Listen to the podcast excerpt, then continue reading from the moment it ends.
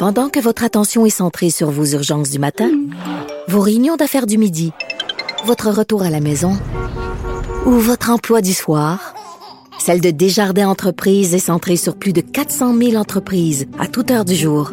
Grâce à notre connaissance des secteurs d'activité et à notre accompagnement spécialisé, nous aidons les entrepreneurs à relever chaque défi pour qu'ils puissent rester centrés sur ce qui compte, le développement de leur entreprise.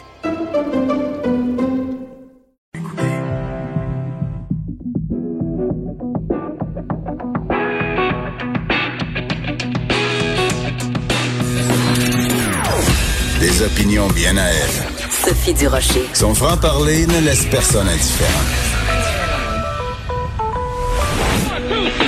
On n'est pas obligé d'être d'accord. Gros bonjour tout le monde, c'est Sophie Durocher. On est le vendredi 29 mai 2020. Oh mon Dieu, est-ce que je viens de dire gros bonjour, moi? Est-ce qu'on a encore le droit de dire ça en 2020 sans se faire traiter de grossophobe?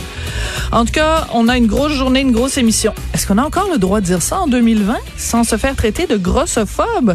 Bien sûr, j'ironise. Je fais référence au fait que la compagnie Maxi, les épiceries Maxi ont retiré leur publicité controversée qui mettait en vedette Martin Matt, une tellement une caricature tellement énorme que c'est difficile de penser qu'il y a des gens qui n'ont pas suffisamment le sens de l'humour pour comprendre le deuxième degré de, cette publicité-là.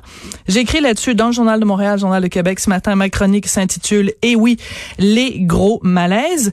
Mais je voulais savoir aujourd'hui ce qu'en pensait quelqu'un qui est aussi humoriste comme Martin Matt et qui, pendant des années, a fait beaucoup, beaucoup de publicité. Claude Meunier, il va être avec nous un petit peu plus tard dans l'émission et il va nous dire euh, si les pubs qu'il faisait à l'époque jusqu'à encore euh, tout récemment. S'il pourrait les faire aujourd'hui aussi, la rectitude politique est venue euh, empoisonner le débat public au point où on ne peut plus rien dire comme certains euh, se plaisent à, le répéter. Alors, je serais très curieuse de savoir votre opinion là-dessus. Est-ce que on est grossophobe quand on montre quelqu'un qui est dans l'embonpoint? On va rejoindre tout de suite nos collègues de TVA Nouvelle, LCN.